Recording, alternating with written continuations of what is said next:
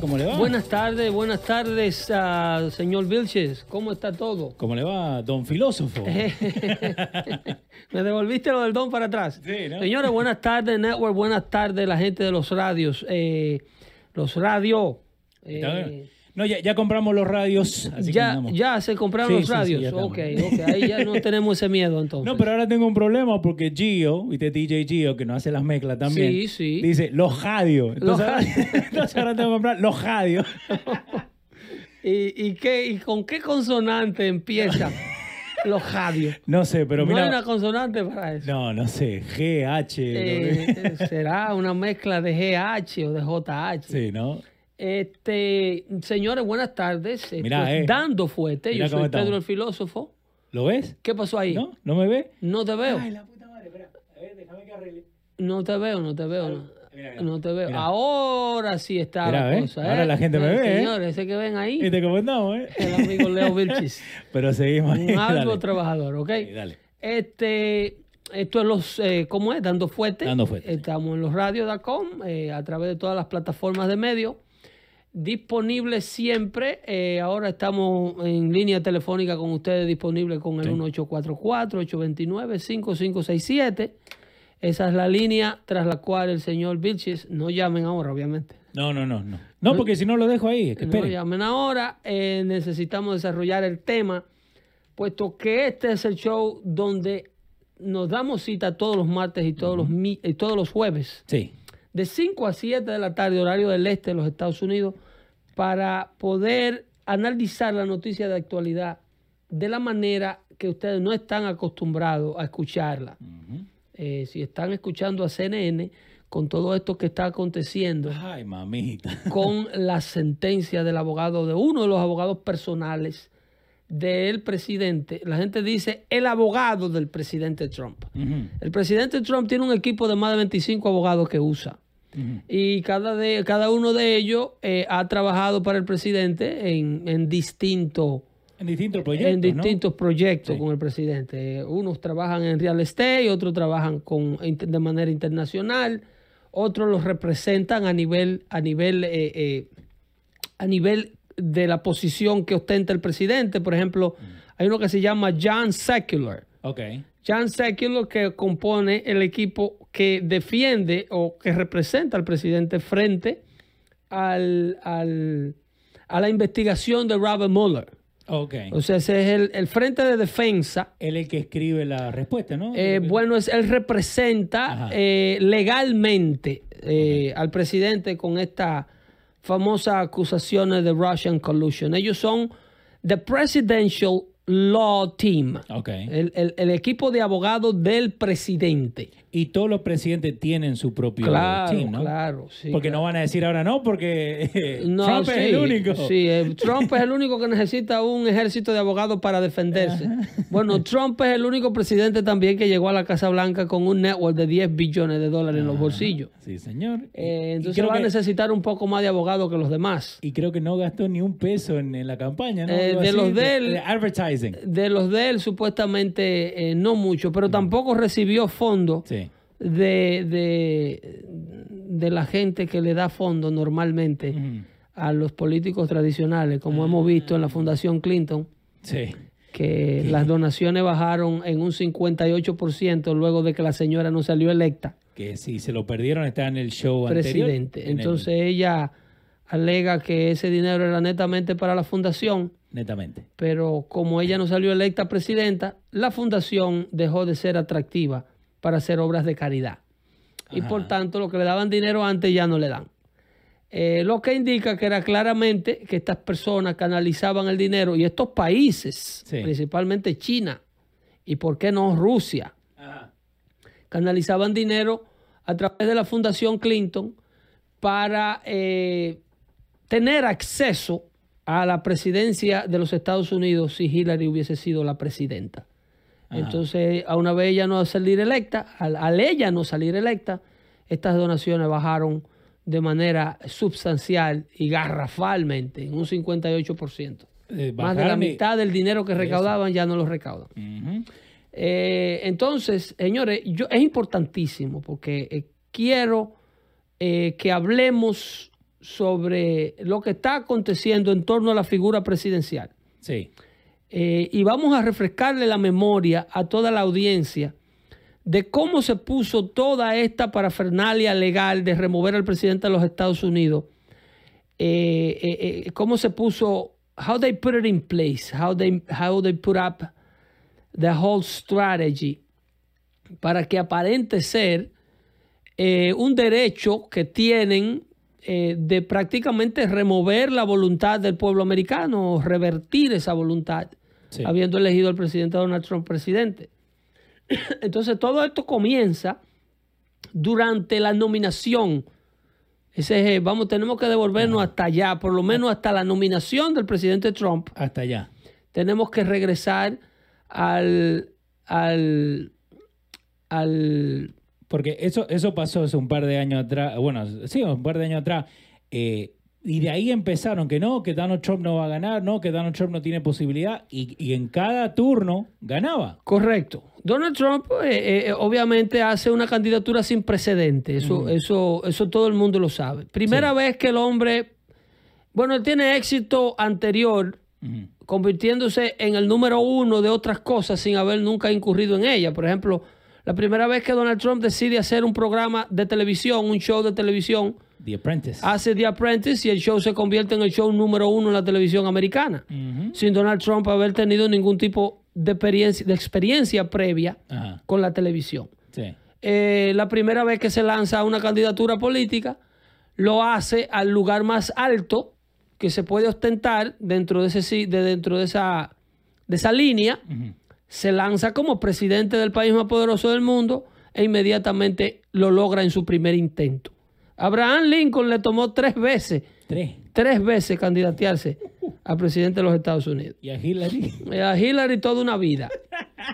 Entonces, eh, eh, ¿qué sucede aquí? Desde que inmediatamente el pueblo, el pueblo elitista americano, Ujú. the political establishment, Sí. Que hemos podido ver, a- po- hemos estado viendo ahora como muchos de ellos, eh, ahora, vista la firmeza política, la popularidad y la capacidad de hacer gobierno del presidente, eh, han estado integrándose y han ido llegando más que nada a un respaldo a nivel de Senado.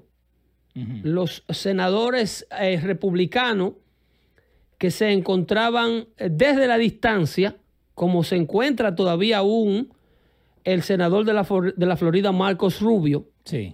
que mantiene una posición un poquito Separada. no- separadita, distantito, criticando al presidente cuando se puede. Eh, pero vemos cómo dio el senador Lindsey Graham de Carolina del Norte un cambio garrafal hacia para con el presidente Trump. No, ese no era el que se fue para Argentina, que tenía la novia. No, ese era el gobernador. no, Oh. Ese era el gobernador. Aquel Lindsey Graham Ajá. es uno que corrió a la presidencia de los Estados Unidos. Ok. que corrió como presidente, eh, que el presidente lo atacó muchísimo también durante la candidatura. Era muy amigo personal de John McCain. Ok. Luego de la muerte de John McCain, Lindsey Graham, que a propósito de Lindsey Graham, ahora cuando entre este nuevo año de administración de a partir de enero 7, eh, Lindsey Graham va a ser el, primer, el, el- el director del comité jurídico Ok. del Senado. El comité jurídico del Senado, ese comité que a donde se confirman los nominados al gabinete del presidente, al gabinete del presidente y los jueces Ajá. que el presidente eh, eh, nomina para las diversas cortes del país. Ahí fue donde se armó el show aquel con, con Brett Kavanaugh. Ok. ¿Ok? Eh, el señor que ahora preside ese comité, un señor republicano, no me llega su nombre ahora, pero eh, él se retira Ajá. y quien entra es Lindsey Graham, quien era un, uno de los que más distante estaba dentro del Partido Republicano del presidente Trump. Ahora se le acerca y prácticamente es uno de sus más fieles aliados ¿Vos crees que en ellos... materia política. ¿Vos crees que ellos se dan cuenta después de lo que pasó en, la, en las últimas elecciones de los midterms, que los que no se juntaron a Trump fueron que perdieron. Excelente análisis. Estamos bien, ¿eh? Estamos lúcidos. análisis. Han podido, Sí. han podido eh, corroborar que las candidaturas que no quisieron el endorso Sí. de Donald Trump y las candidaturas que no declararon la firmeza a las promesas políticas de Donald Trump fueron las candidaturas republicanas que el Partido Demócrata le pudo quitar el puesto. Y, y más, digamos, un estado como el que estamos nosotros, que es Nueva Jersey, que, que este Bueno, Bob eh, Hugin perdió como Eh, un. Bob Hugan rechazó el endorso de Donald Trump. Sí. No quiso que Donald Trump viniera a hacer política por él. Qué boludo. Y entonces tenía una oportunidad de oro Ajá. para en un estado como este haber podido remover a, a, A Menéndez. a Bob Menéndez. ¿Hace cuánto que está Menéndez? Bob Menéndez creo que tiene seis términos. Eh, seis más. Tiene todo casi. Creo que tiene, tiene, tiene más de seis términos. Ajá. Eso habría que consultarlo. Lo estamos buscando ahora. El asunto con lo que le quiero decir es cómo comienza todo de esta élite política cuando se ven con la verdad de que Donald Trump es el candidato eh, que el Partido Republicano se tendría que chupar, como dicen en el argot popular dominicano. Eh, al ellos ver esa realidad, entonces comenzaron lo que eh, Peter Stroke, un- el agente, el famoso agente del FBI, que lo obligan, que tienen, que lo sacan y está bajo investigación. Ajá. Ese era el famoso agente del FBI, Peter Stroke, Sí. que era quien estaba a cargo de la investigación de Hillary Clinton y el escándalo de los emails eh, que Hillary Clinton manejó durante el tiempo que ella era secretaria de Estado en la administración Obama. Sí, que eh, Recuérdate eso- que Hillary Clinton eh, manejaba su comunicación de Estado y estaba siendo investigada porque sus emails pasaban a través de un servidor personal que la señora guardaba con una compañía privada eh, que le manejaba la comunicación oficial de Estado a Hillary. Clinton. Comunicaciones con otros países y comunicaciones con el personal del Departamento de Estado de los Estados Unidos. Tiene que ser manejada como es costumbre, como es normal, como es ley, a través de un servidor federal que está bajo la custodia del gobierno federal, al, al cual solo tienen acceso empleados federales con clearance. O sea, empleados federales de cierto nivel y con una depuración previa que pueden ver ese tipo de material que pasa por esos servidores. Sin embargo, la señora Clinton Hizo lo que quería. se da el lujo de tener el servidor en, en la cafetería de un baño del tipo que le hacía el contrato. Pero, Literalmente. y eso es lo, lo que la gente no, no, no se pone a ver. Es como decir, ok, nosotros ponemos toda la seguridad del mundo para que la gente no entre. O- Ya, pero hay, hay, igual. I digress Ajá. a little bit there. Dale. con, con, con el asunto de, de- de- para mencionarle quién es Peter Stroke y traerlo a la conversación del esclarecimiento de cómo comienza todo y refrescarle la memoria a la audiencia de por qué estamos hoy, si usted ve a CNN, CNN seguramente le está diciendo que el presidente cometió un delito y que el impeachment viene por ahí De esta mañana. y que cuando lo saquen de la presidencia lo van a meter preso. Uh, uh, uh. Están salivando. Ellos están este, eh, teniendo orgasmos al aire con la posibilidad de que estas cosas sucedan. Entonces, aquí en Dando Fuerte, Ajá. le damos el trago de realidad a todos esos Trump haters y le damos esta información de calidad a los que verdaderamente la valoran, como el señor Carlos Quesada, Sí. que se encuentra en el chat, Félix Dicló también. Carlos. Aguirre, a. Félix Ticló Y, y, y, y y todas las que- personas que, a, a, a Yomar Peña, y Hay- a Real Triple B. Sí. Son Ah, gente que verdaderamente valoran lo que hacemos. Y el amigo Brian también está por ahí. Denle en share a la página, compartan la página, compartan la transmisión de Facebook para que esto llegue a la mayor cantidad de gente y posible. también los haters. Osmani Sierra te está mandando saluditos. Aquí presente los haters. Osmani Sierra, eh, eh, I don't think he's a hater actually. No, Osmani eh, es una persona que tiene muchas inquietudes, es un cubano joven, Qué bola. me suena como un cubano joven. Sí. Es un millennium cubano probablemente. y tiene inquietudes socialistas porque esto se vende mucho. Ajá. Y estos muchachos están siendo bombardeados constantemente Sí. eh, por una, una, una información. Eh, Cirilo, Cirilo, Cirilo Ajá. Mar- Martich. Ese es nuevo, hay que saludarlo. Sí, sí, sí.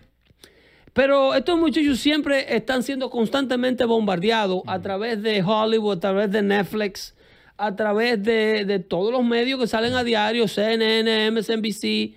Y Yo no sé cómo es que CNN se hace para estar metido en todos los sitios públicos, a los gimnasios, los aeropuertos, los hospitales. Porque te lo meten en la cabeza. No, no sé si es un pacto, le dan dinero a la gente. Ese network no tiene rating a nivel personal de casa. Sin embargo, ellos le imponen su en los aeropuertos propaganda. también. Imponen la propaganda. No sé si es que qué tipo de acuerdo hacen Ajá. con los dueños de establecimiento para que eh, eh, le permitan a CNN mantener su propaganda, porque no es otra cosa, son propagandistas, son activistas de una agenda político-liberal que tiene eh, la política norteamericana.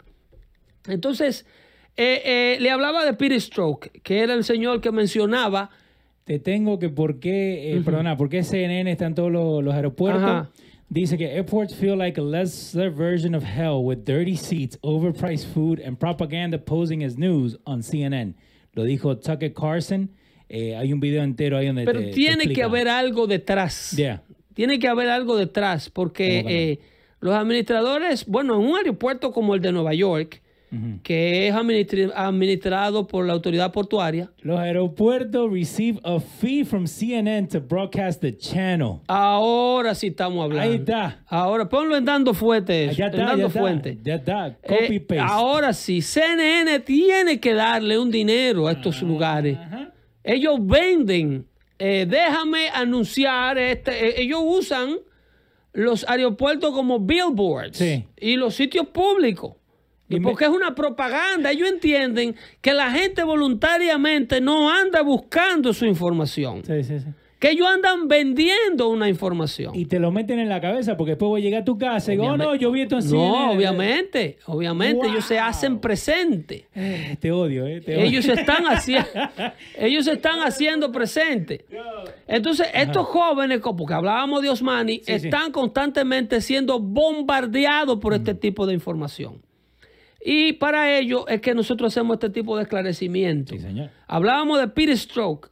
Peter Stroke era ese agente del FBI que tenía su amante y que se llama Lisa Page, que también era una abogada del FBI, que ambos están bajo investigación porque se le descubre bajo esa investigación del comité jurídico de la Casa de Representantes, Ajá. ese que encabeza un señor que se llama David Nunes de descendencia portuguesa, están bajo investigación puesto que sus comunicaciones dentro del FBI durante la investigación Hillary Clinton, cuando la campaña presidencial estaba en su apogeo, Hillary Clinton siendo la candidata ya prácticamente de facto del Partido Demócrata, porque De Bernie principio. Sanders estaba corriendo, pero era prácticamente un cero a la izquierda. Eh, Era para sacar el- Eso el era para tener un bulto ahí. Sí, sí, sí. Pero se sabía ya dentro del partido, como lo publicó Wikileaks, que de hecho eh, la gente se olvida que Wikileaks advirtió que la gente que hacía eso y que le daba esa información desde los Estados Unidos corría peligro de muerte.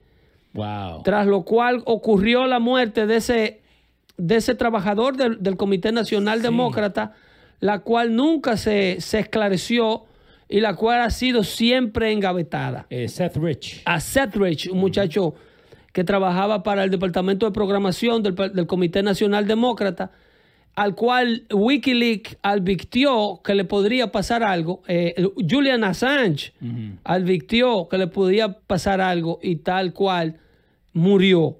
A las 4 y 20 de la mañana con dos tiros en la espalda. En la espalda supuestamente para robarle. Y le dejaron el reloj, le dejaron un brazalete y a la cartera no le pusieron la mano. Pero la versión policial de la policía de Washington DC Sí. es que eh, a Seth uh, Rich lo asaltaron para robarle, que fue un robo frustrado. Esa es la versión oficial de ese crimen. Sí, sí, sí. Entonces, ese, ese muchacho fue el que publicó el asunto de que oficialmente el Partido Demócrata estaba bloqueando la candidatura de Bernie Sanders para avanzar la de Hillary Clinton. Y un sinnúmero de escándalos más, a los cuales eh, luego a personal que trabajó para la campaña de Donald Trump Sí. trataron de involucrarlo como que ellos tenían esa información que se le había provisto un agente extranjero, en este caso Julian Assange, Sí, sí. lo cual constituye un delito bajo lo que le llaman el Logan Act. El Logan Act es una ley que tenía 150 años que no se le aplicaba a nadie, que data del 1930 por lo menos. Ajá. Y esa ley la revivieron para trabajar o darle una herramienta más al FBI, a estos investigadores especiales, para poder aplicarle tiempo de prisión a cualquier persona que trabajara para permitirle a Donald Trump llegar a la Casa Blanca. Wow. Entonces, eh, ¿cómo te digo? Eh, Peter Strzok maneja la investigación de Hillary y entre él y James Comey, aquí tenemos que pasar a James Comey, Sí. Que era entonces director del FBI, jefe de Peter Strzok, Ujú. redactan una carta de exoneración para la investigación de la persona que estaban investigando, valga la redundancia exonerando a Hillary Clinton en esa carta que luego James Comey lee en conferencia de prensa. Sí, me ¿Qué, acuerdo. qué sucede con esta carta? Esta carta fue redactada, esta exoneración por parte del FBI de dar el caso de Hillary Clinton por terminado, fue hecho siete semanas previo a la entrevista que el FBI pautó con Hillary Clinton. En otras palabras, ellos sí entrevistaron a Hillary Clinton y le hicieron cuatro o cinco preguntas allá en su casa de Chappaqua, en su mansión aquí en Westchester County, en Che- Westchester County, New York, y hablaron con la señora, pero ya la carta de exoneración tenía siete semanas redactada. En otras palabras, la conversación en la mesa de la cocina de Hillary, donde se bebieron un cafecito seguro, Sí, mínimo. era para, para hacer un, un bulto, un protocolo. Ok, so te, te hago esta pregunta, porque vos dijiste que eh, Comey tuvo que salir eh, al aire, ¿no? Y decir que no le iban a dar cargo a Hillary. ¿Para qué? I mean, si, si vos te van a hacer un juicio, ¿no? Ok, ese sí lo vamos a decir al aire, pero eso, eso todo lo vimos. habla- hablamos con Pedro y no le vamos a hacer nada. Eso todo lo Ajá. vimos. Eso todo ¿Pero lo vimos. qué? Es que un fiscal Ajá. no tiene que decir en dónde, un investigador como lo es Sí. Comey, no tiene que decir a dónde concluye su investigación porque Comey no era un fiscal. Exactamente, pero... Eh, en dado caso, dicha declaración la debió haber hecho su jefa, que era la entonces jefa del Departamento de Justicia, Sí. que se llamaba Loretta Lynch. Sí. la ¿Ok? esa. Entonces todos supimos y vimos cómo la señora Loretta Lynch, que es una señora afroamericana, Se lavó la mano. no, que ya se había reunido con el marido de la Ah. investigada Oh, con- en el aeropuerto de Arizona, donde, Hil- donde Bill Clinton subió de Oh, manera independiente al avión de la secretaria del Departamento de Justicia, Loretta Lynch, y le dijo, permiso muchachos, déjenme hablar con esa muchacha que está ahí antes de que ustedes se vayan. Ajá. Y fue a la pista, subió al avión a unos cuantos días de que James Comey saliera al aire con esta exoneración de que ningún fiscal iba a traer a Hillary Clinton a la justicia. ¿Ok? Eh, dando fuentes. Esto, esto es un recuento. Esto es un recuento. Ahí lo tengo en detalle en dando fuentes. Bill Clinton y Loretta Lynch, ¿ok? Se reunieron Sí, en el tarmac. En la, en la pista. En la pista, sí. sí. El avión ahí con las turbinas prendidas. Sí. Y Bill Clinton fue corriendo desde la terminal y dijo, "Wait, a minute. Let, let me talk no, a couple. no salgan, no let salgan. me talk a thing or two with uh, my friend Loretta. Me gusta ahí Pedro Clinton. let me talk. let, let me talk a thing or two to my, to my friend Loretta. She's in that airplane. I need to talk to her, you know.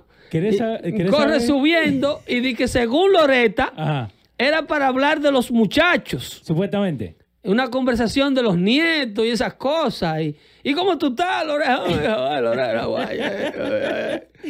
¿Vos sabés que cerraron el aeropuerto entero? O para que esa gente hablaran, loco. El aeropuerto entero. Acá. O sea, son dos No. tutumpotes de la administración que están ahí. Está hablando el esposo y ex presidente del país, ex esposo de la secretaria de Estado de Obama, y la secretaria de justicia del país. Los gentiles mortales Sí. que viajan comprando un pasajito, aguántense, partida de perro. Sí. No, y, y después te cierran la puerta porque tarde. Aguántense, cuida, y te Ajá. meten preso también. Espérense, que aquí hay dos gente hablando de negocio. No, ¿de negocio qué? ¿De, los de los nietos? Bueno, de los negocios de ellos. De los nietos. De los negocios de ellos. De, mira, ¿qué es lo que vamos a hacer con Hillary? La conversación a la franca. Ay, Tú sabes que este muchacho, no, no te preocupes, Bill, que ya Comey va a hablar mañana para la prensa. Entonces ahí es donde Comey sale y dice que Hillary Clinton eh, hubieron, qué sé yo, cuántos emails, 30 mil emails que ella no los reportó. Nosotros lo pudimos descubrir. Eh, hubieron otros 30 mil y pico que se borraron, que Sí. fueron borrados. Eh, hubieron unas cuantas computadoras que fueron destruidas, unos cuantos teléfonos BlackBerry que fueron destruidos. El servidor de una computadora fue metido en agua con cloro, Sí, porque no agua regular, agua no con cloro. cloro, para literalmente borrar lo que sea que tuviera recobro- recobrable del disco duro de esa computadora. Ajá. En otra palabra, una destrucción de evidencia enorme, lo que es penalizado con cárcel. ¿Eso no es tampering? Eso es no tampering, eso es evident destruction Oh. under investigation. Qué hijo de puta. Eso es que, la que tú estés bajo una investigación y durante el tiempo de la investigación, una sola página de papel que tú destruyas, tú, eh, mortal, normal, Ajá. tú estás enfrentando 5 o 10 años de prisión.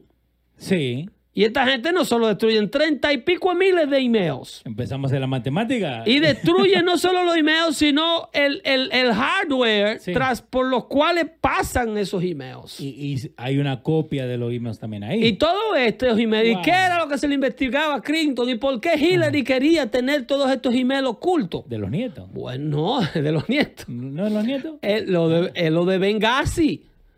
¿Por qué quemaron en Benghazi la embajada americana en Benghazi y mataron al embajador americano?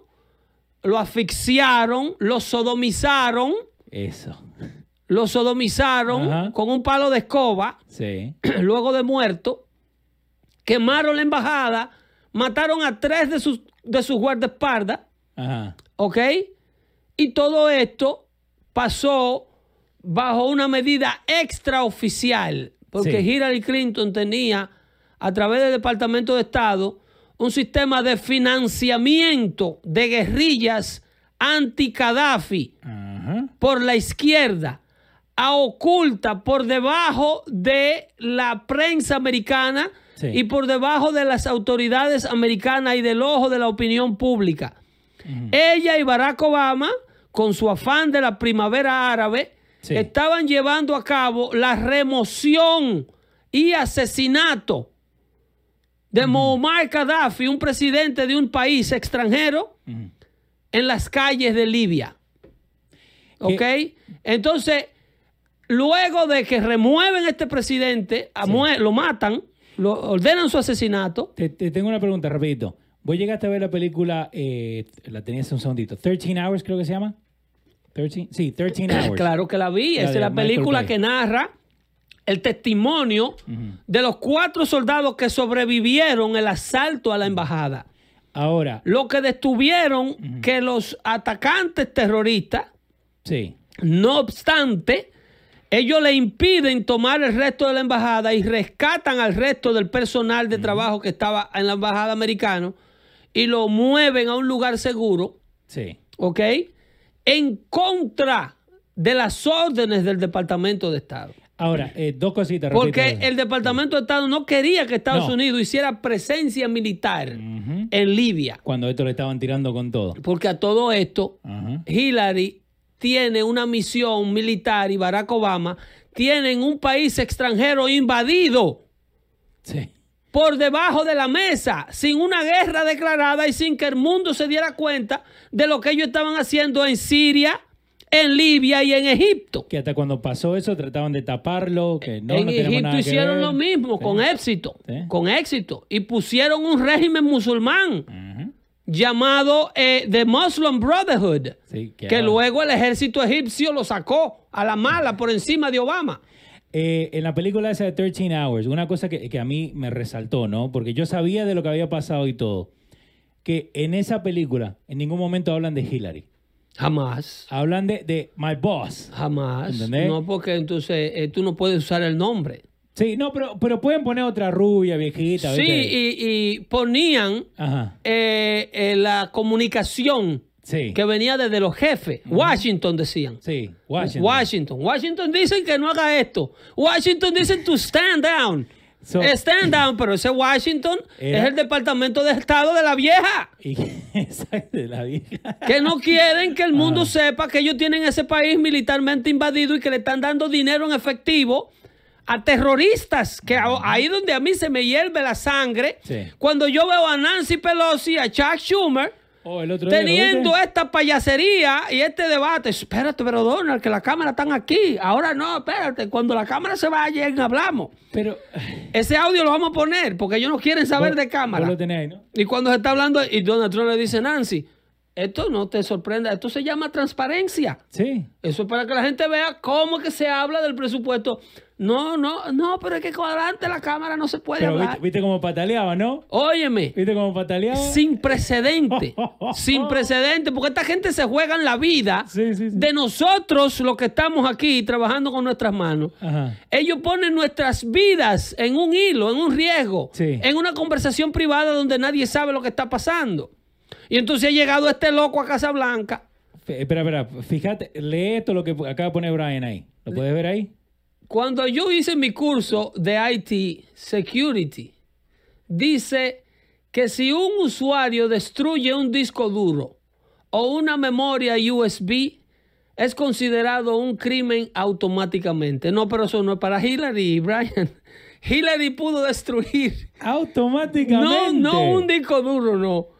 Eh, olvídate, que, que hay dos sistemas de leyes en este país. Hay un sistema de leyes para conservadores y republicanos Ajá. y uno más severo para los que colaboran o defienden a Donald Trump y otro sistema de leyes para los liberales, republicanos y amigos de la prensa de este país. Que cuando yo veo a Nancy Pelosi Sí. y a Chuck Schumer eh, en este escándalo por 5 mil millones de dólares que el presidente quiere para seguir construyendo la fensa. Y el presidente le da evidencia, le dice, señor, no, que la fensa no es necesaria, que no hay necesidad, que tenemos tecnología. Mire, asqueroso, no le están diciendo, señor, ¿no? que donde la pared, porque ya al presidente se le dio 1.5 billones de dólares Sí. en el presupuesto del año pasado. Con ese dinero, donde se ha hecho la fensa nueva, se lo están demostrando. Mire el reporte de, de- de la patrulla fronteriza. Por donde está la nueva fensa, el tráfico de indocumentados y las actividades ilegales se ha reducido en un 96.5%. ¿Tú me estás entendiendo, Nancy? Por donde está la fensa que tú dices que no va a trabajar, Ajá. el 95% de las actividades criminales y el cruce de indocumentados mermó. La concha de tu hermana, Pedro, ¿eh? De verdad, no, no, no conozco a tu hermana, no sé si tiene hermana, pero la concha de tu hermana, ¿eh? The New York Post puso eso hace eh, un par de días. Donde la fensa está instalada. Estamos hablando de un muro bien hecho con Sí, un sí, sí. sistema de fundación de más de 3 metros, ¿cómo es? De más de 6 metros de profundidad para Sí. evitar que le hagan los túneles subterráneos, porque por donde, por las latas de zinc que están ahora, ellos escarban con la uña. Que son del año el pedo. Con las uñas te hacen el hoyo y se van del lado abajo de la plancha. Porque yo, yo te cuento, ¿no? Yo crucé por ahí, no, no por ahí donde está de zinc, un poquito más arriba, no, pero yo me acuerdo que en el 90 eso estaba así. Es una, No hay arreglado. lugares de eso donde lo que hay es alambre de, de, de- Sí. de- de farms. Y ni alambre de púa ni nada. De farm, de eso, de ganado. Y, y el presidente le dice a Pelosi, mira, los reportes de, de migración, míralo, de la patrulla fronteriza. En San Diego, Ajá. en Arizona, en Texas, donde quiera que hemos puesto una porción Sí, una parte nomás. de la nueva cerca, el tráfico ha disminuido en un 96%. Y Nancy lo que le dice, no, pero no me hable de esos números aquí delante de la prensa. Oye, esa vaina. Ajá. No me hable de esos números aquí delante de la prensa, por favor, porque es que delante de la prensa no se puede dialogar, Donald. Me, me hace quedar mal. ¿Cómo tú me vas a decir una cosa así? Entonces estos barbarazos no tienen 5 mil millones de dólares para dárselo a la seguridad nacional, donde ya han arrestado 10 terroristas Wow. con este lío de los, de los hondureños tratando de cruzar. 10 personas con vínculo a Al Qaeda, a Hezbollah y a grupos terroristas organizados han sido apresados en el bojote de Tijuana. Ajá. Ahora, El presidente, oye lo que el presidente tiene en Ajá, mente. ajá. El presidente aumentó el presupuesto porque él lo va a agarrar como quiera a ellos. sí. El presupuesto que el presidente quería para el ejército de los Estados Unidos tiene un aumento de 34 mil millones de dólares. Ajá. El año pasado, ese presupuesto era 34 mil millones de dólares menos. Eh, dame un segundito. ¿Quién te está jodiendo? Jesús llamó como ocho veces. Deja a Jesús que lo mate el corazón. Que necesito terminar esta, Dale, esta- dale. este pensamiento. El presidente sí. le explica claramente que la cerca funciona. Sí. y que las evidencias tiene para demostrarla. Nancy Pelosi no quiere que le hablen de evidencia en público. No. Ni Schumer tampoco. A todo esto, Chuck Schumer está engurruñado en un mueble que lo que parece Sí, es el perrito chihuahua mío cuando se mete en la lata de la basura. Sí, parecía un gato, ¿viste? Cuando se Engurruñado en un mueble así doblado que parecía que tenía. Digo, pero ¿y qué le pasa a Schumer? caer. Eso es verdad. Eso es verdad. Entonces, entonces, ellos no tienen 5 mil millones de dólares para dárselo al presidente en nombre de la seguridad nacional. Pero el presidente, en el nombre de la seguridad nacional, aumentó el presupuesto del Pentágono. El hombre está pidiendo 34, millones, 34 billones de dólares más por encima del presupuesto del año pasado. Para de ese dinero, si esta gente no le dan los 5 mil millones de dólares, entonces de ese dinero el presidente poder sacar para el gasto de la construcción de la cerca. Porque la Cámara de Representantes, que es la que tiene la autoridad, lo que le llaman the power of the purse, es la única institución que puede, que, di- que le dice al gobierno de los Estados Unidos con cuánto dinero el presupuesto nacional se va a correr. Ellos son los que tienen constitucionalmente ese derecho a determinar el presupuesto. Pero una vez el presupuesto está aprobado y terminado, el dinero cuando se lo dan a la, a la administración, a menos que no se legisle una especificación X que diga este dinero tiene que de manera obligatoria ser usado para esto, si ellos no ponen ahí esa cláusula, el presidente tiene el derecho a administrar esos fondos de manera discrecionaria. O sea, él dice de Él mismo decide. de estos 134 billones de dólares que yo tengo ahora para el Pentágono, Ajá. yo voy a decir que 25 mil millones de esos son para la construcción de una barrera, de un muro físico Sí. para la seguridad nacional de los Estados Unidos, que es parte de lo que el Pentágono hace. Mantener al país libre y soberano y libre de todo tipo de enemigo y potencia extranjera. Entonces, eh, el, el- el- el- el departamento de, o como te digo, el, el budget, el presupuesto de los Estados Unidos, Sí. de acuerdo a lo que dicen estos nuevos demócratas que ganaron el control de la Cámara de Representantes, Ajá. ellos no tienen 5 mil millones de dólares para la construcción de la defensa. Pero cuando ellos eran mayoría, o cuando Obama era presidente, ellos tenían 150 mil millones de dólares para mandarle a Irán. Sin ningún problema. Para que Irán, por favor, dejara de hacer su bomba nuclear. ¿Tú sabes lo que son 150 mil millones de dólares? Y ellos no tienen 5. No, no, tienen, no, no quieren soltar la plata. 5 no tienen. Wow. Estos barbarazos. Wow. Pero si seguimos con el recuento, Ajá. es increíble. Entonces el presidente los ridiculiza y lo hace quedar como lo que son la gente que se comparte el pastel de los americanos de manera oculta sin dejarnos saber en qué invierten y gastan el dinero de los contribuyentes americanos. Entonces, eh, el, ¿cómo empieza todo? Porque es que este hombre hay que removerlo de la Casa Blanca. Sí. Porque es que no podemos permitirlo que, que él no desenmascara en público así. No, no se puede. Y entonces ellos ocultan las intenciones del impeachment durante las elecciones para que la gente vote por ellos. No, no, no. No hablen de impeachment. Ajá. No hablen, no hablen para, para nada digan que nosotros cuando ganemos la Casa de Representantes eh, la, vamos, vamos a poder, eh, eh, eh, vamos a, Lo, lo vamos a sacar. vamos a sacar al presidente, porque eso es muy antipopular. Es un hombre que fue electo por el pueblo y, y si decimos que vamos a hacer un impeachment, la gente no va a votar por nosotros. Pero cuando en realidad Mueller, Eso es lo que queríamos hacer. Mueller a todo esto caminando, Sí. caminando y retorciéndole un brazo a Cohen. Ajá. Aco. Ahora, yo te hago una pregunta, ¿no? Porque tenés razón en eso. Porque en toda la campaña de todos los midterms, en ningún momento ni CNN ni nadie dijo impeachment. Óyeme, Nadie lo dijo. Jan Podesta, Ajá. el director de la campaña de Hillary Clinton a la presidencia, Sí. está en, en- en texto, Ajá. en, en texto no, en un email, Ok. comunicándole al equipo Pelosi que por favor no usen the word impeachment during the campaign. En un email. Que sí, No. claro, Jan Pedro, Podesta, un hombre, el, no. el maduro, No puede, que do not use the word impeachment. Ajá. Que people don't want to hear about that. Eso es previo al midterm elections. Ajá. Ellos Pero- tienen que mantener eso ocultadito para poder salir ele Señores, pero que no es un secreto. ¿Por qué que tú crees que ellos le tienen miedo a la cámara? Wow. Ellos le tienen miedo a las cámaras porque todo lo que hacen enfrente Sí. no es la verdadera intención. No. No. Smoke and mirrors. Tú no ves cómo le reclama Sí. Nancy Pelosi le reclama al presidente. Usted quiere empecinarse en hacer una cerca porque es una cerca que usted la prometió en una campaña. ¿Cómo? coño? ¿Cómo, Pero- que, cómo que eso es un delito muy grande?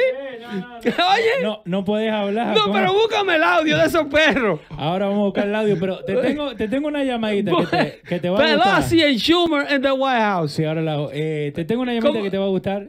Ajá. Una, señorita que te conoce hace tiempo. ¿La que está aquí en pantalla? La, la que yo te dije, no, no, ese soy yo, boludo. en pantalla. No, no, no, no, pero usted- aquí Es la esta. tiene escrita No, aquí. pero, ah, la puta madre. Del lado de atrás ¿Por qué está el sale? Ay, lo Te- escrito te bien en la pesqué, lo- otra. Te pesqué. Ojalá y no Eh. estés transmitiendo tú eh, la No. cuestión al aire. No, acá, mira, entonces lo- eh, no, era, no Esa. era Raúl de PR, Eh. era eh, la La, chocola- la chocolatita. Buenas Ahora tardes. resulta. ¡Ey, buena! ¿Cómo tú estás? Bueno.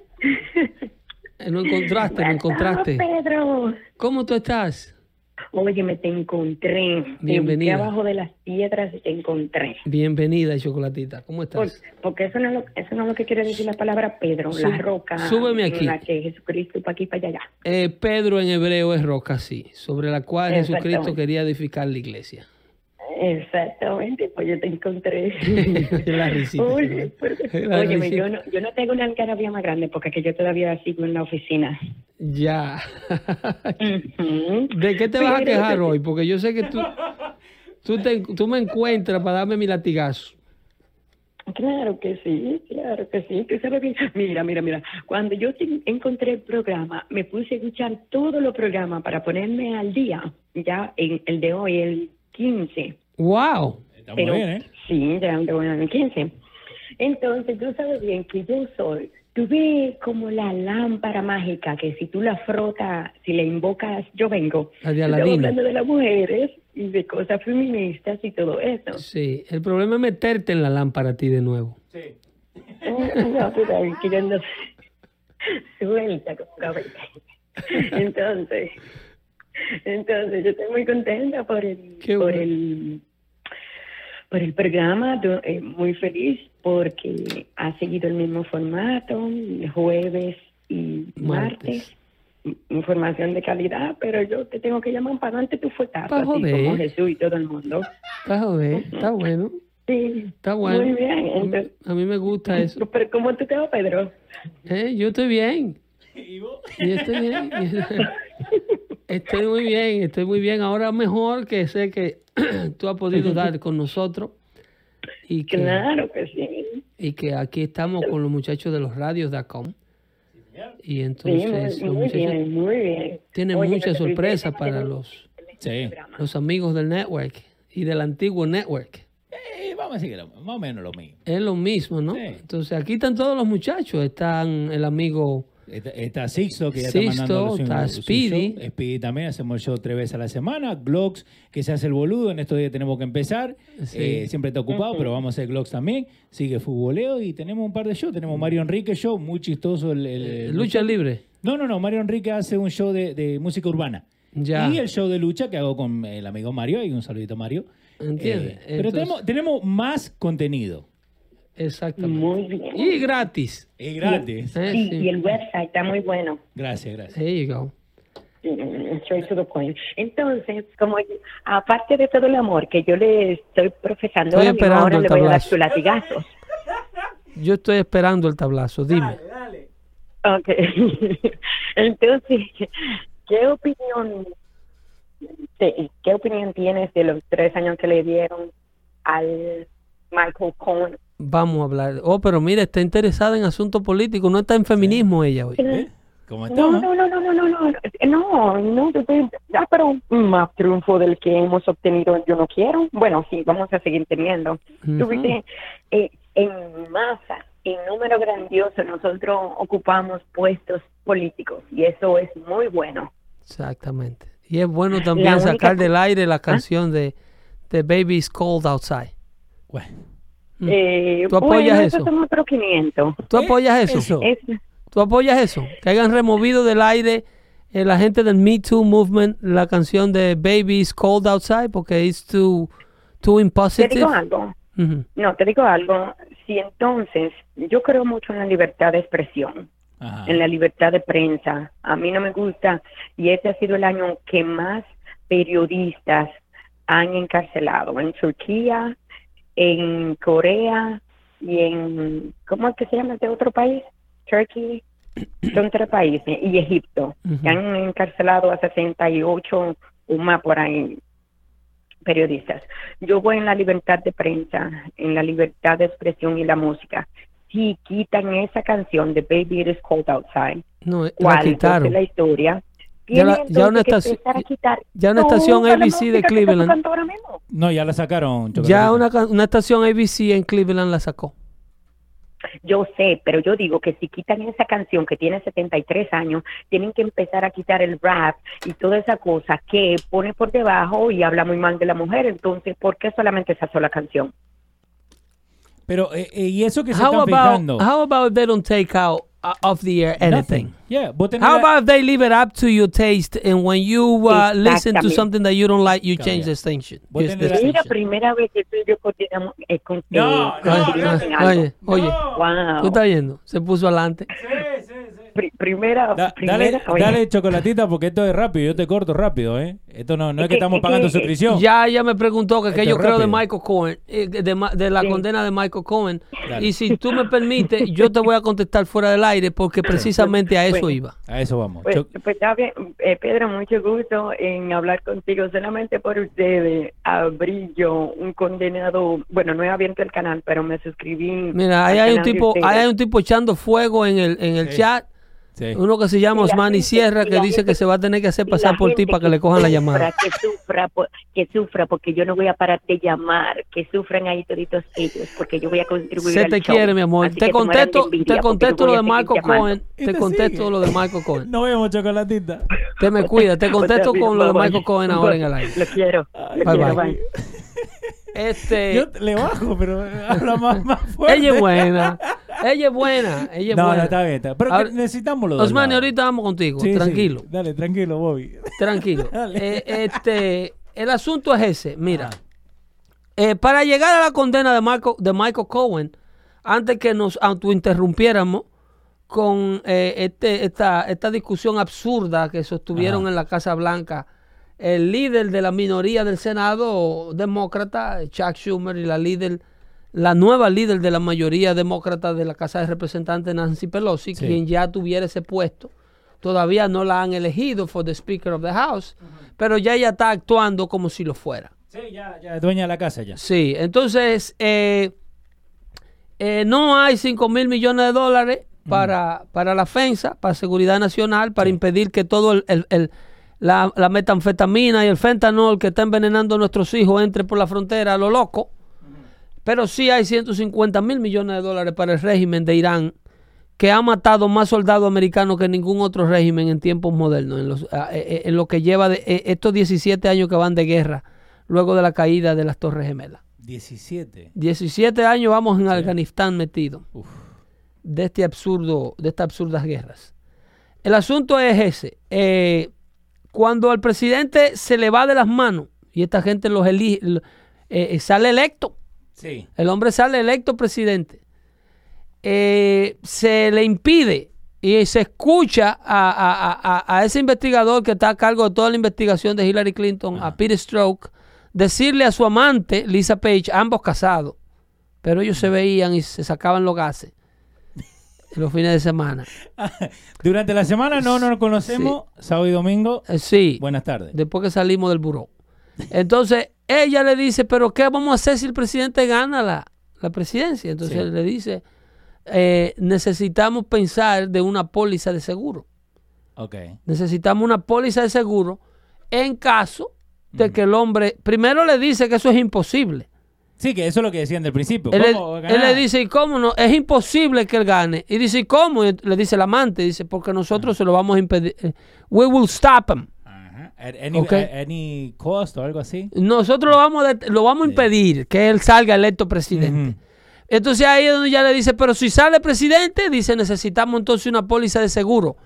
La póliza de seguro es crear las condiciones de inmediatamente el hombre, si se le va de las manos y sale presidente, inmediatamente tratar de removerlo usando los mecanismos legales Sí. y las herramientas de investigación legal que tiene a mano todo el aparataje de investigación de los Estados Unidos. Que es el impeachment. Y Para todo todo esto, ya durante, luego que el hombre sale nominado como candidato republicano, es que se empiezan ellos a poner nerviosos.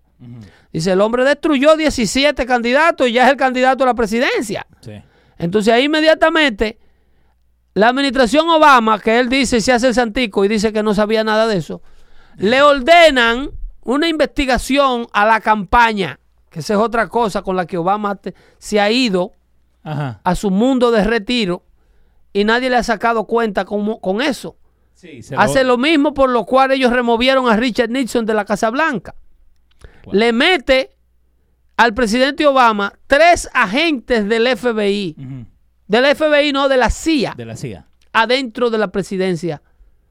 Al, al- al- el profesor este de, de Columbia University, Ajá. el embajador de Australia, que fue el que eh, le sacó las cuatro palabritas a un colaborador de la campaña Trump que cayó preso el otro día, ¿cómo que se llamaba? Stepanopolis. Sí. Eh, eh, ¿cómo es? Eh, ¿Stepanopolis era? No.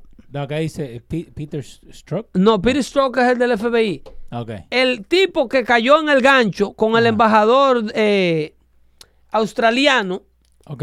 que en una barra, borracho, eh, le dijo al, al embajador australiano, al australiano que ellos tenían eh, mucho material de cosas que había hecho Hillary. Eh, the Australian diplomat, Russia, Trump, Hillary. Eh, la puta madre, no me dice el nombre. Espera. De Australian, ese muchacho el otro día fue condenado, creo que a 95 días de, de servicio comunitario. Espera, espera, espera. 95 de Alexander Downer. No, No. E- ese es el embajador australiano. Former Australian minister, yeah, Alexander. El, el, al que él, el colaborador de la campaña Trump, Ajá. es un, un muchacho jovencito que parece que trabajando en la campaña eh, se le fue la boca Sí. y como él es un trabajador de la campaña oficial, él, él- él es creíble y ya Sí. es una herramienta que el equipo Mueller tiene para decir, no, no, este no es un cualquiera que dijo tal comentario en una barra borracha. Este es un tipo que trabajó para eh, empleado de la campaña. Ok.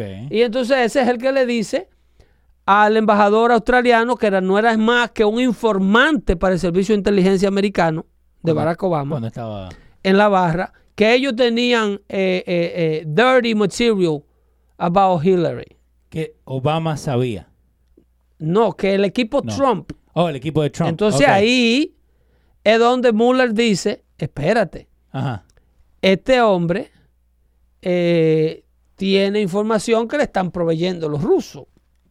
¿Tú me estás entendiendo? Ajá. Entonces sucio Toda la vuelta. cuando es precisamente lo contrario, porque este es, esta es la estrategia de Sal Salinsky, Ajá. hacer precisamente la ilegalidad y acusar a la oposición de estar haciéndola. Sí.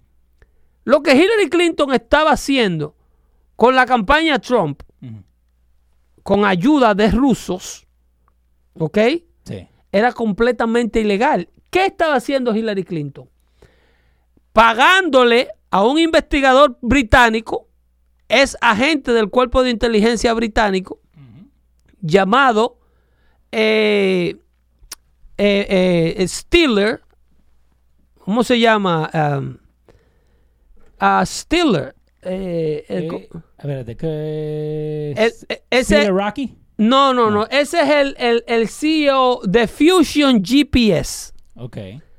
Fusion GPS es la corporación El primero que sale. de investigación Ajá. que, que Hillary contrata para averiguar asuntos sucios sobre Donald Trump. Ok. ¿Ok? Entonces Fusion GPS contrata a este investigador británico por ¿Fue Glenn Simpson? No, no, no. No, él, él, eh, no tengo la nota, No, eh. mano. Lo estoy, lo estoy buscando acá. Porque Eh, eh, eh, hay un montón de cosas lo que tiene. Stiller, Ajá. es el- Christopher Steele. Christopher Steele. Sí. Ese es el, el, el- el El que, viejo. que inclusive a Christopher Steele lo están por citar a testificar bajo juramento en el Congreso. Ajá. Porque él le agarró un millón y pico de dólares a Hillary Clinton como pago por la investigación. Un millón y... Sí, que ese fue el que fue a Rusia, supuestamente, y averiguó por agentes rusos Ajá. que Donald Trump iba a Rusia y que Vladimir Putin lo tenía en video. Ese es el famoso Russian, el famoso Russian dossier. Sí.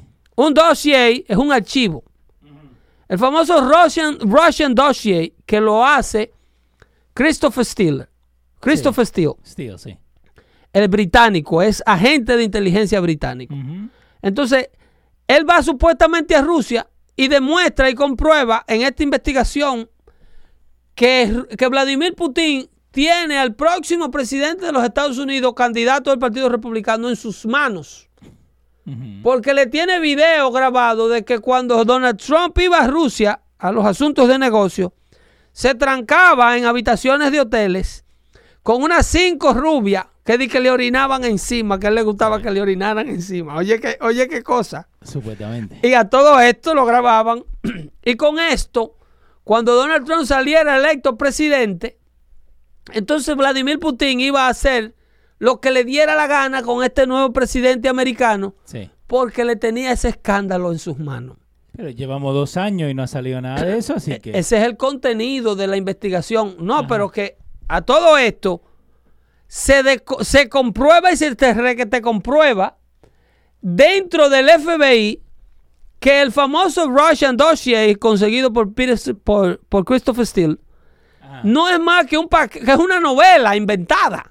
Eh, Gio Hernández está diciendo el conteo regresivo empezó para sacar a Trump. Sí, como no, que, que siga ahí, que, pero que esperen el sol. Que pero esperen por- el sol con una botellita de agua de esta. Pero ¿por qué va a esperar el sol? con una botellita de agua de esta. Eh, óyeme. Y cuando, cuando Steele le demuestran que es un disparate, James Comey, como quiera, agarra la investigación de Steele, le dicen, señores, pero esto es un, esto es un tollo. Inclusive cuando a Vladimir Putin le preguntaron en una de estas cumbres Sí. sobre eh, que si era verdad que ese, ese documento implicaba a Donald Trump en asuntos ilícitos en Rusia, eh, eh, Vladimir Putin lo que hace es que explota de la risa. Sí, yo me acuerdo. Y dice, ustedes son la gente más estúpida de la bolita del mundo. ustedes no ven que eso lo está pagando Hillary para impedir que su oponente gane la presidencia. Y entonces, encima de que lo está pagando Hillary, acusan a la campaña Trump de estar pagando y de estar colaborando con un gobierno extranjero. ¿Tú me entiendes? Para implicar al candidato a la presidencia, cuando en realidad ellos lo, quienes están haciendo, inventando toda este, esta falacia Sí. con un gobierno extranjero, con agentes extranjeros, porque no hay evidencia tampoco de que el gobierno ruso estaba en esto. No, eh, de, de segunda y tercera mano. ¿Entiendes? viene la- la Entonces, eh, eh, Steele va a Rusia y trae este paquete. El FBI le paga. Sí. a Steele por esa supuesta investigación. Espera, espera, espera. con dinero de nosotros, los contribuyentes. So, el 1.5 que le dio Hillary. Ese fue aparte. aparte. Después, Steele, el FBI lo sigue eh, empleando No. para que le siga consiguiendo información, óyeme, a sabienda de que la primera no sirve. Ajá. Pero la, la primera fue, ¿cuánto? 1.5 millones. Eso es privado por el Comité Demócrata y el dinero de la campaña de Hillary.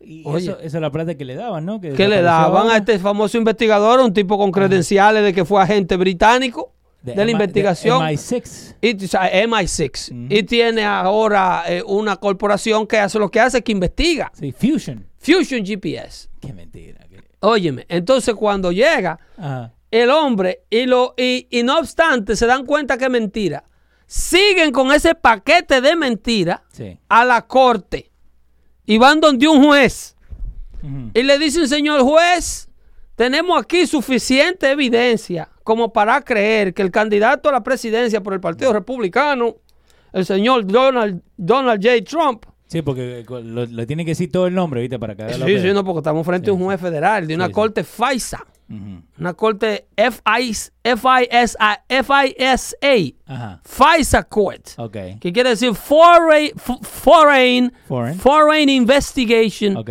Surveillance Act. ¿Ok? Ese fue el que firmaron después del 9-11, ¿no? Eh, el, el FISA se hizo, se creó Sí. durante la, eh, la para poder investigar los contactos extranjeros que pudieran estar teniendo personas dentro de los Estados Unidos con agentes extranjeros. O para investigar agentes extranjeros Sí. que están en los Estados Unidos en colaborando con otros gobiernos para hacerle daño a los Estados Unidos. Entonces, con ese paquete Sí. van a la corte, a donde el juez de la corte FISA, Tremendo paquete. que después resulta que comía con Peter Stroke y que eran amigos y que el juez era hispano Se y de descendencia mexicana. Mexicano, que tenemos que hablar de lo que está pasando en México. ¿Eh? ¿Eh?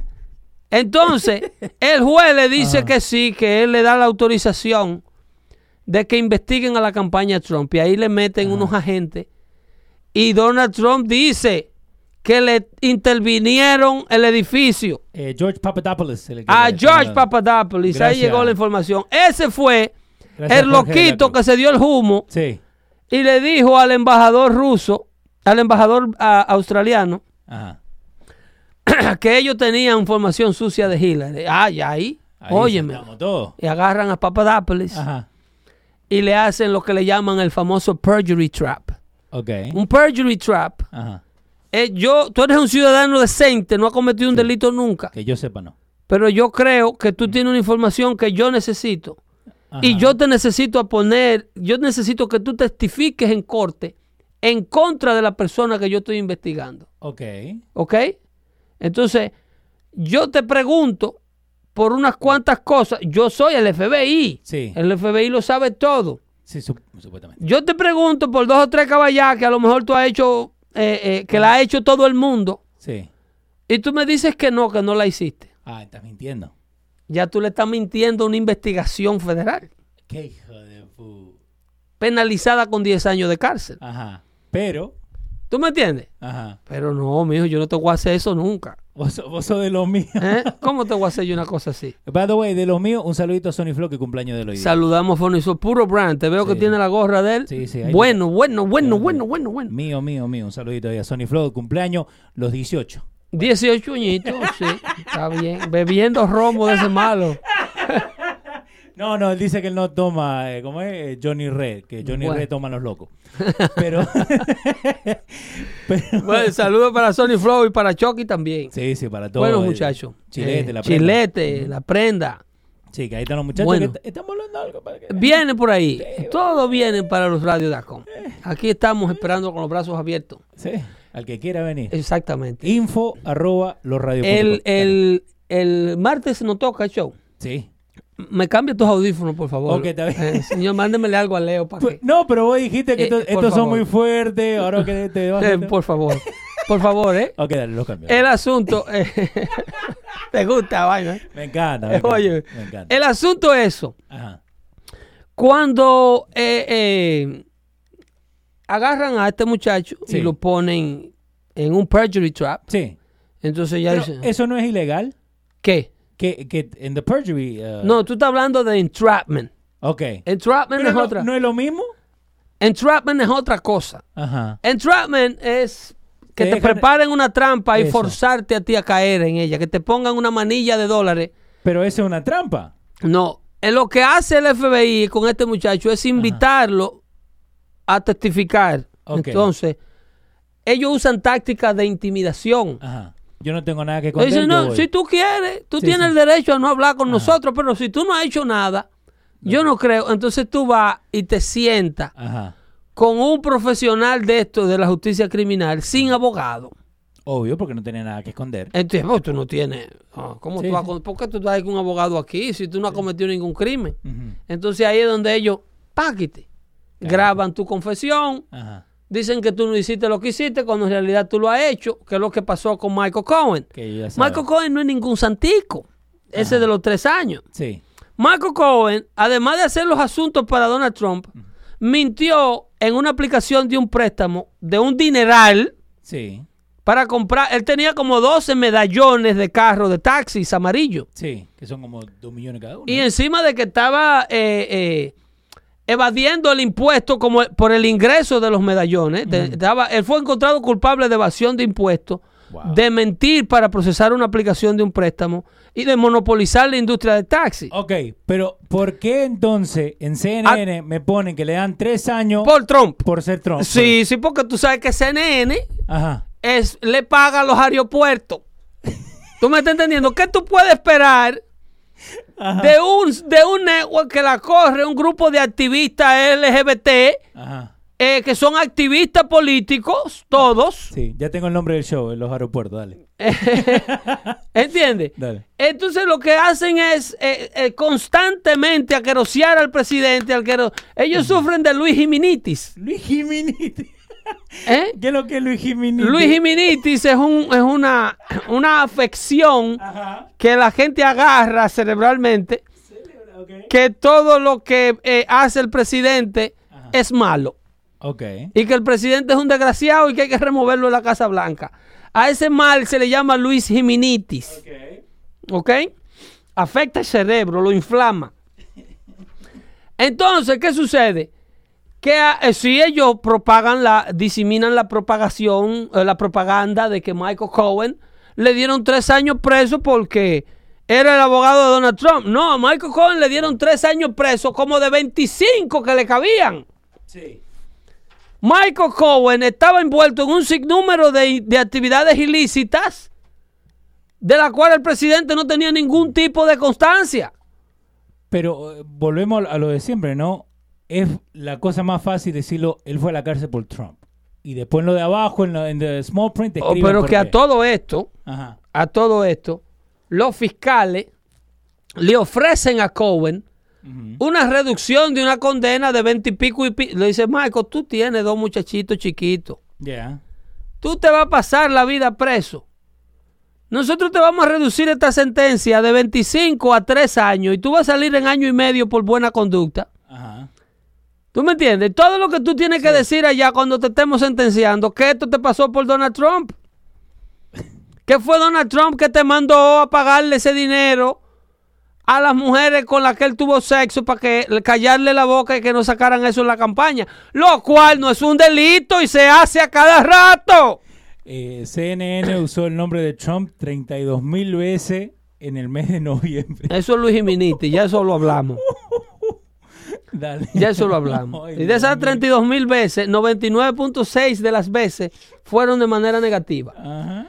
Entonces, el, cuando, cuando eh, Cohen es sentenciado y esta gente empiezan a, a patalear, supuestamente él dice que es por seguir las instrucciones, que él cayó en la oscuridad Sí.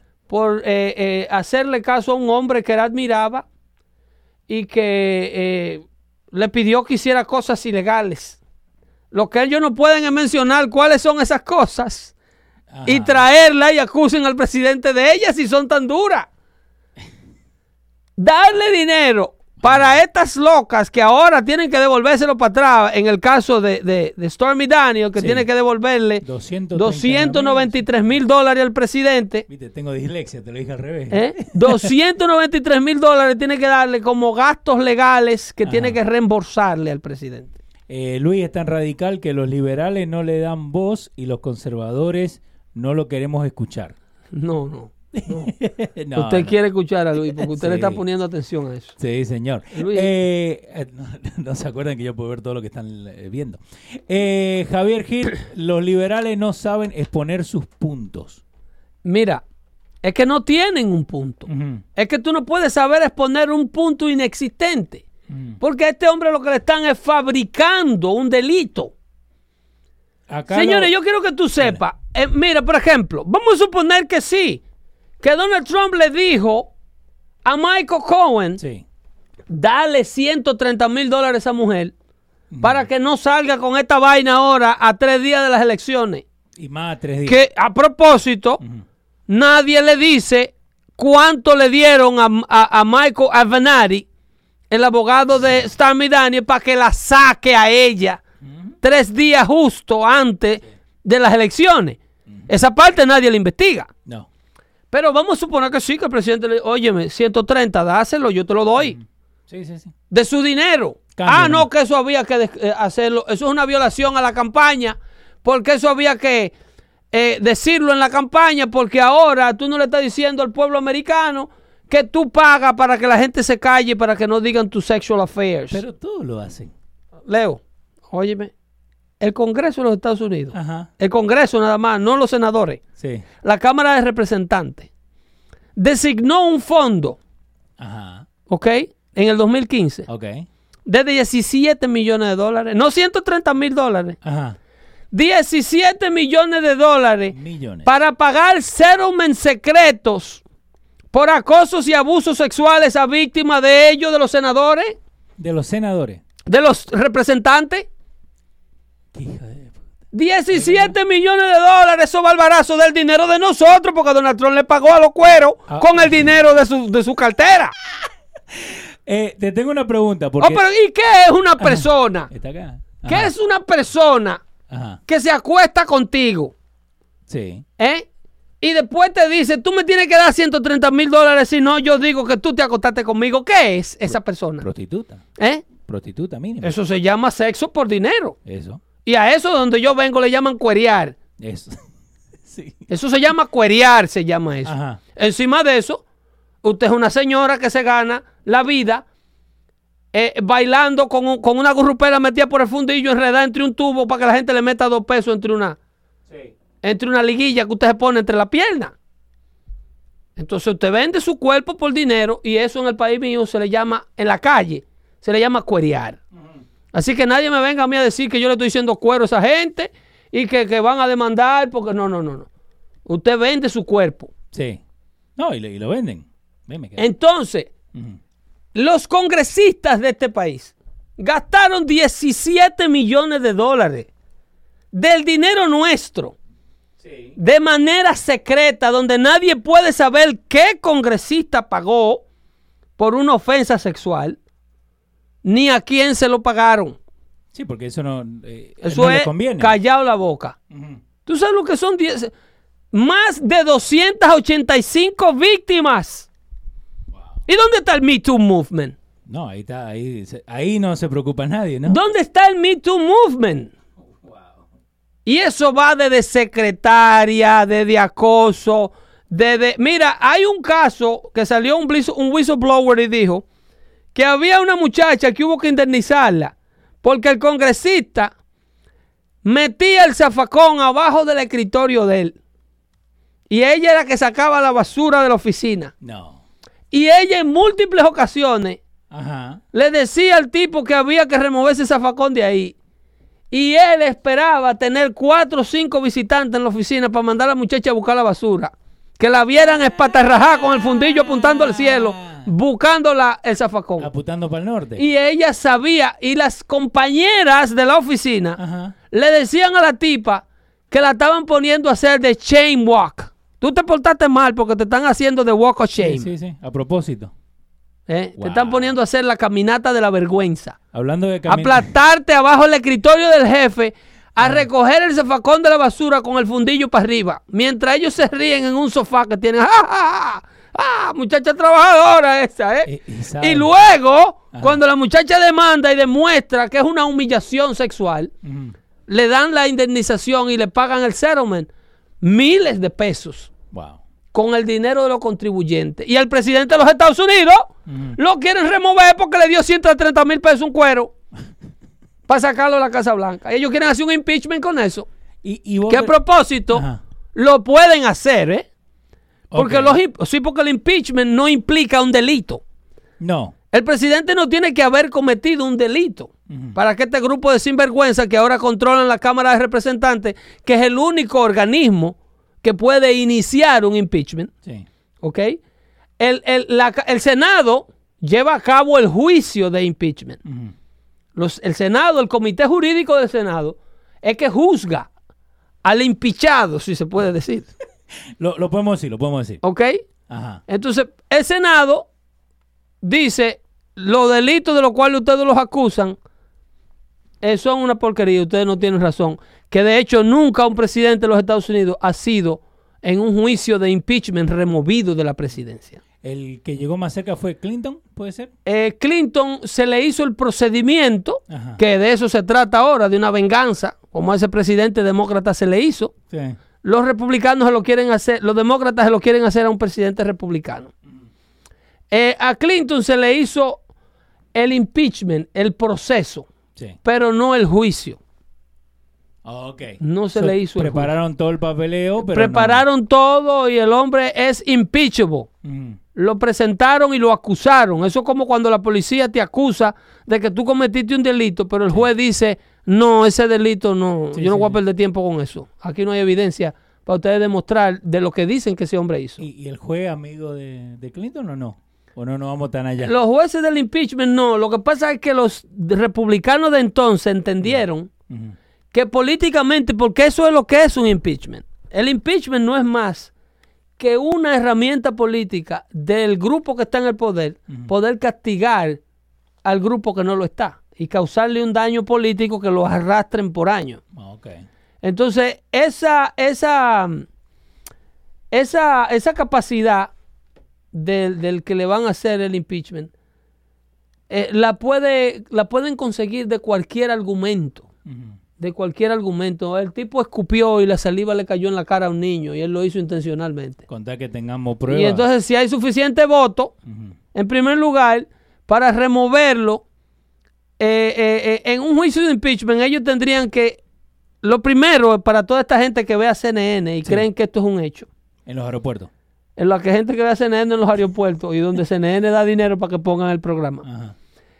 Lo primero es que ellos necesitan, necesitan tres, eh, eh, dos tercios Sí. de la... eh, En la actualidad, para ellos lograr lo que, que se proponen, los demócratas necesitan, necesitan el apoyo de 20 congresistas, ah, de 20 congresistas republicanos, Sí.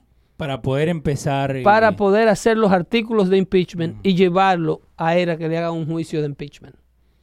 Encima de eso, quien dice si es culpable o inocente, que en el juicio es el Senado. Sí.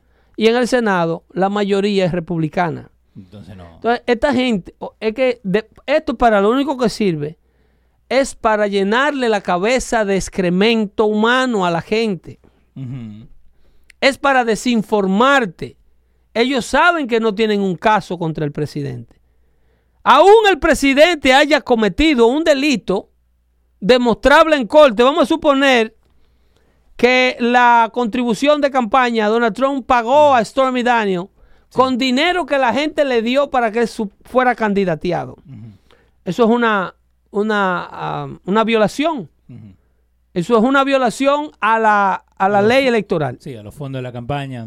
En, en- en- en la justicia hay una vaina que le llaman precedente. Ese tipo de violaciones se ha hecho. ¿Quién es el rey de ese tipo de violación? Menéndez. Barack Obama. Oh, Barack Obama. Barack Obama tuvo que pagar una multa, Ajá. ¿ok? de 357 mil dólares por la, que le dio la FCC Ok. por 2 millones de dolaritos que él no había declarado que le dieron a la campaña. Entonces, cuando tú cometes una violación, tú pónselo ahí en dando fuente a la gente. Ya está. Ya está. En dando fuentes. Uf. En el ¿Cuán- 2000, ¿Cuánto le quitó la FCC? 375 mil dólares. 375 mil dólares a Barack Obama. Sí, señor. Ahí está. En USA Today. Por una violación, por una multa que se le dieron por violar la ley de campaña. Sí. Vamos a suponer que Trump violó la ley de campaña.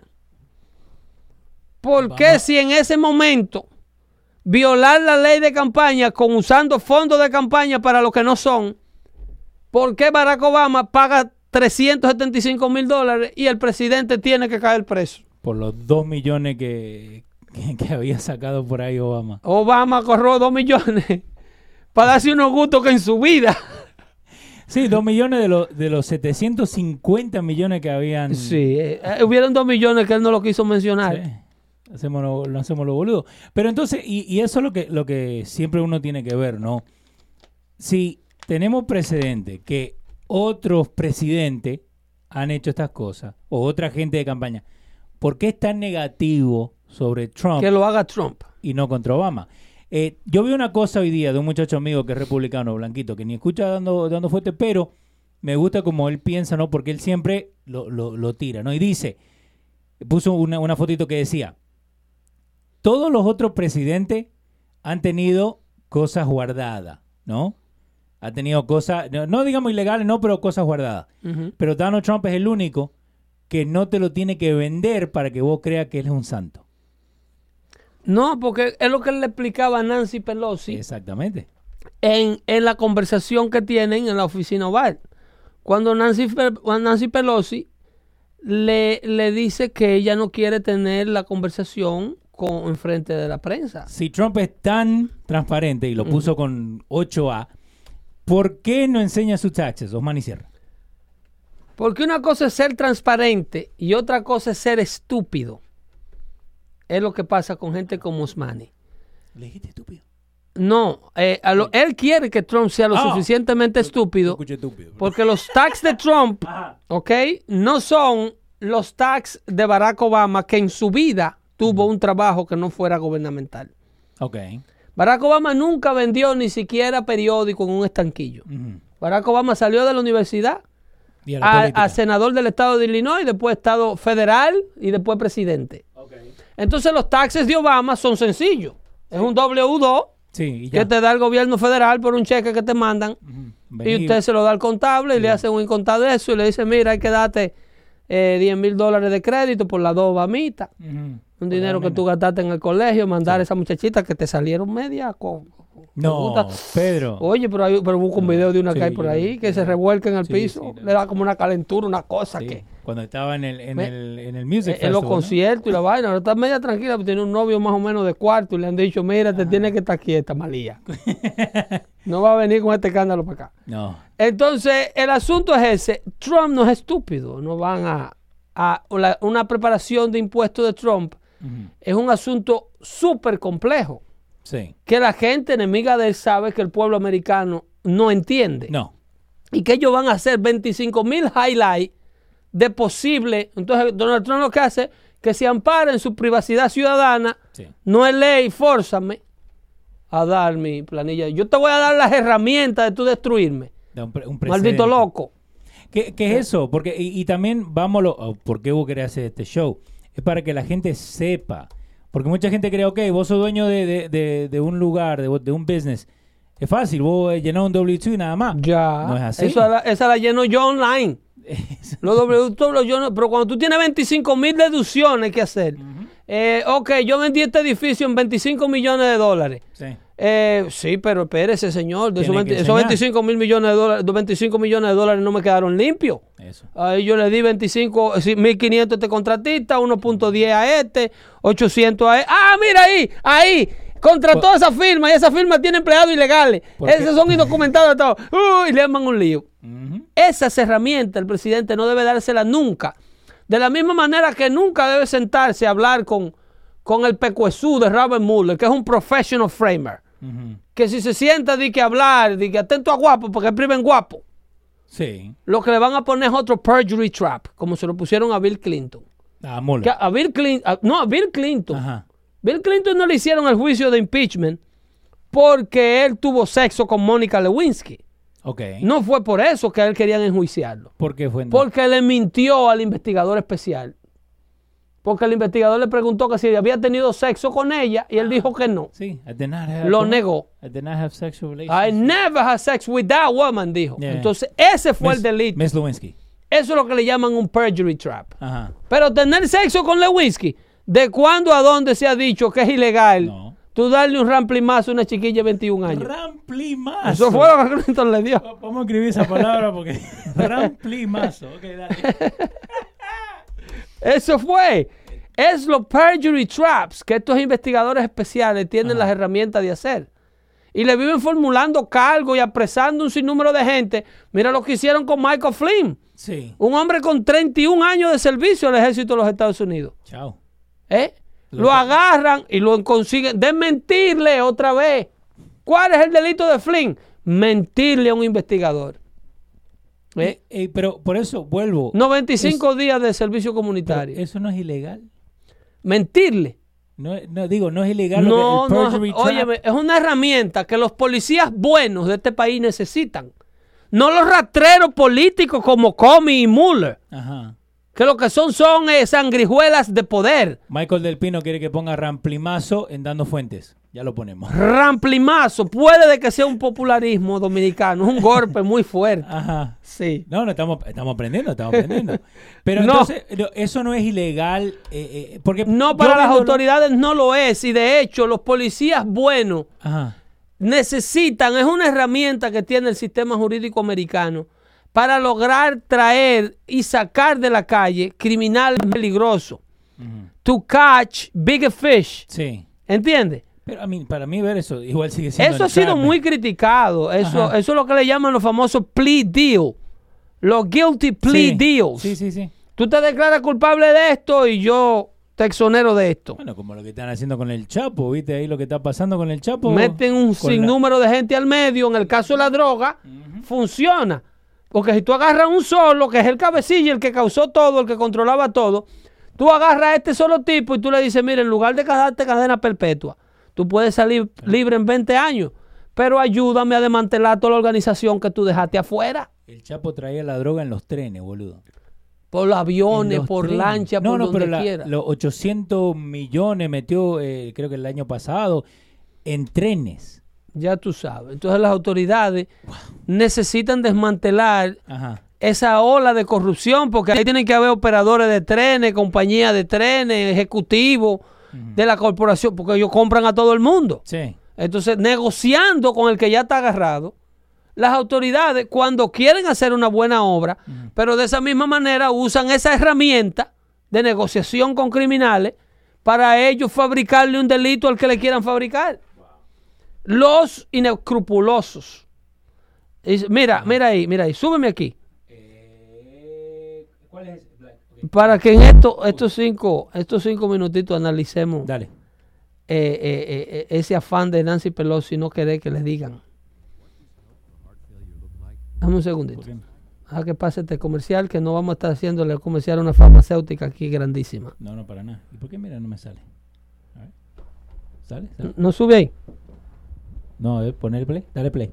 Ya va, ya va. Tiene que... Esa es la conversación donde Ah. eh, el, el- el líder de la mayoría del Senado, el líder de la minoría demócrata del Senado y la líder de la mayoría de la Cámara de Representantes, Nancy Pelosi, Ajá. fueron a ver al presidente. Y esto tiene eh, análisis y requete análisis Sí. y le han sacado la mayor cantidad de, de, de beneficio posible. Desgraciadamente, Ah, el audio que yo estoy tratando de tocarte, no sale. eh, no, que es del es de la fina cadena MSNBC. Ajá. Y entonces ya tú sabes cómo esa gente se maneja. A ver si lo, lo podemos encontrar acá rapidito. Eh, a lo que encuentro eso, y ya que estamos hablando de, de la, de la pared y todo. 50 mil dólares para que se vayan Exacto. cada uno. De regreso. Pedro, Pedro, ¿sabes que yo voy a ir a pedir 50 mil dólares para que yo me vuelva para Argentina? Había uno en el Twitter mío que dijo Ajá. que si a él le dan esos 50, él entrega la ciudadanía. Eh, bueno, es verdad, ¿no? él entrega eso. Oye, esto es Real sí. Clear Politics. Aquí. and Chuck Schumer with us, and Perfect. uh, we've actually worked very hard on a couple of things that are happening. Criminal justice reform, uh, as you know, Muy uh, buena ley. we just heard Sí. word, got word that Ahí ellos empiezan. putting it up for a vote. Uh, we have great Me- ellos- Empieza a tirar la manito Republican para arriba. Pelosi. Ellos comienzan civilizadamente. Sí. Eh, esa es la razón por la que están ahí. Ajá. Entonces, a la razón, la verdadera razón por la que están ahí and set the tone es porque. Ajá. Están negociando. Sí. Negociando- Oye, aquí empezó la guerra. Yo te adelanté por lo menos cinco. in- Oye, aquí empieza la can't guerra. get it passed in the House if it's not going to pass in the Senate. I don't want to waste Well, time. you, well, the fact is, you can get it started that way. The And- House, we could get passed very easily. Toda la discusión se arma porque Nancy Pelosi quiere que el presidente pida Ujú. el dinero de la pared a través de una legislación. Ok. Que le den el dinero para construir la pared, que le está pidiendo 5 mil millones de pesos adelante, Sí. eh, con una ley. Entonces, bueno, pero la llevamos a la casa. Eso es lo que nosotros hacemos, legislar. Sí. A sabienda de ella que eso se va a convertir en un dime en un direte. Y el presidente quiere el dinero de la pared como parte del presupuesto, Y ellos no lo quieren con poner. el, el dinero que él necesita para correr el gobierno de manera eficiente. Y ellos no se lo quieren dar así. Ese ahí, eh, ahí- eso es lo que arma todo el lío. Y se, se empiezan a poner nerviosos. But the problem is the Senate because we need 10 Democrats to vote, No, and no, that's they. Para que la ley pase y a él le den Sí. su dinero, se necesitan 10 demócratas que voten en el Senado para que pasen ambas cámaras. Sí. Y eso, esos 10 demócratas no van a votar nunca. No. Entonces, ahí es donde se arma el reperpero. Entonces, el presidente quiere su dinero con- como parte del presupuesto de este año fiscal que va a comenzar, Sí. 2019, el cual el Congreso tiene que aprobarlo antes de que se vaya este año 2018. Bueno, antes del 23, ¿no? Porque pues, Antes de la primera, se- de, de- de- de- bueno, el nuevo año fiscal comienza creo que el 7 de enero. Sí. Y ese presupuesto tiene que estar aprobado. Ah, para ese día. Sí. Y para ello el presidente quiere su cuarto de su pared. Obvio. The wall is just a piece. Yeah. But it's important. Chuck, did you want to say Yeah, something? here's what I want to say. We have a lot of disagreements here. Entra The Chuck Schumer. Washington Post today gave you a whole lot of Pinocchios because they say you constantly misstate how much the wall is built. Oye, oye la decencia Sí, sí, sí. de lo primero que dice Chuck Schumer en la negociación. Ajá. Él dice que eh, saca un artículo del Washington Post, Sí. un periódico enemigo a muerte de Donald Trump, el periódico de Jeff Bezos. Pero todo un representante del gobierno americano, un hombre con todo el poder del mundo, inicia una conversación citando, es una lástima que agarramos este tema con tan Sí. poco tiempo. No, pero lo, lo, lo agarramos el... Lo continuamos el martes. Sí, sí. Eh, eh, entonces el hombre sí, eh, inicia la conversación citando un artículo del Washington Post donde le dan supuestamente un grupo, un paquete de Pinocchio, Sí. Porque él supuestamente está mintiendo con la efectividad de la pared. Entonces, a partir de ahí es que se daña el diálogo. ¿Ok? Él quiere avergonzar al presidente en We la have a cámara. disagreement Cuando el presidente the tira para atrás, entonces yo it's- estoy, espérate que las cámaras están aquí. Porque es, es fácil tirarle, pero no Pero no que te den. Sí, sí, sí. called 20 times to shut down the government. You say, I want to shut down the government. We don't. We want to come to an agreement. If we can't come to an agreement, we have solutions that will pass the House and Senate right now. Eso, no, eso es mentira. El presidente no quiere cerrar. El presidente No. nunca ha dicho, I want to shut down the No, government. pero ellos lo que están diciendo es El presidente dice, I will, not I want. Pasa que ellos le ponen palabras en la boca, pues son habladores profesionales. Empieza con W, lo mismo, ¿no? ¿Entiendes? no, esa doble uno es igual. Ajá, no. I will, yo, quis, yo cerraría el Sí. gobierno sobre un problema de seguridad nacional. Porque para que haya gobierno se necesita seguridad. Sí. Y yo lo cerraría si fuera necesario. No es lo mismo que yo No. quiero. Como No, dice, No, para nada. Y ahí están diciendo que la plata la va a will usar not shut Trump. down the government, and Dale. that's what we're urging you to do. Not threaten to shut down the government because you, let me just finish, because you can't get The your Eso, si tú no lo quieres cerrar, no lo cierres. Dame mi cuarto. Y ya. Pase la pared. Yeah, let me say something, Mr. President. You just said Él no lo my mira a mayor los will ojos. shut down the No, government. está mirando We la have a Pelosi. proposal that Democrats and Republicans will support to do a CR that will not shut down the government. We urge you to take And it. if it's not good border security, I It won't is take very it. good And border if it's security. not Tú lo que lo- o- eh, te, te- te apresuramos a que lo a que re- a que coja lo que te estamos dando. Sí. Es, es como decir, enfrente de cámara te digo, ¿sabes qué? Somos mejores amigos y después, viste. no, no, te pero que lo que ellos le están dando no es lo que le está No. pidiendo. No, y- Escoge lo que ellos te. Porque ellos después acusan al presidente de lo que ellos están haciendo. Ellos son los que le están poniendo una pistola al presidente eso, en la cabeza. eso es más entrapment que lo que estamos hablando. Ellos son los que le están poniendo. El presidente le dice: Mira, si tú vas a cerrar el gobierno por no hacer la pared que previene que toda la droga entre a este país, ciérralo. Se remoló. Tú tienes la ley en la mano, échale mano. Yo no tengo problema con eso. Si no hay dinero para pagar, no hay, tú cierras el gobierno. Tú eres el que tiene la capacidad de dejar a la gente sin cobrar. Que a propósito es solamente el 13% de los empleados federales. Todo el que come cheque, atención, el que está viendo la doctora Polo, sus cheques llegan como quiera. ¿Ok? espera, espera, ¿cómo- ese welfeísta que le dan ese dinerito, los cupones, eso no lo paran. ¿eh? Eso es disparate de CNN. Cuando el gobierno lo cierran, todos los programas vitales del gobierno eh, eh, siguen corriendo. Ajá. Y aquellas personas que se quedan sin cobrar es una pausa. Ese dinero no se pierde. Y- pero los policías. Esa gente, el presupuesto de pagarle a todos los empleados vitales, Separado. operadores de tráfico aéreo, personal federal, todo eso ya está sacado. Ah, Ok, ok. Esta gente lo que están es intimidando con, ay, va a cerrar el gobierno, va a cerrar el gobierno, míralo, ay, va a cerrar el gobierno. Vamos a perder los cheques. Eh, Entiende, nos vemos el próximo martes que esta vaina se acabó. Pero la información de calidad continúa Ajá. aquí en los radios.com. Rieguen la voz, compartan el video.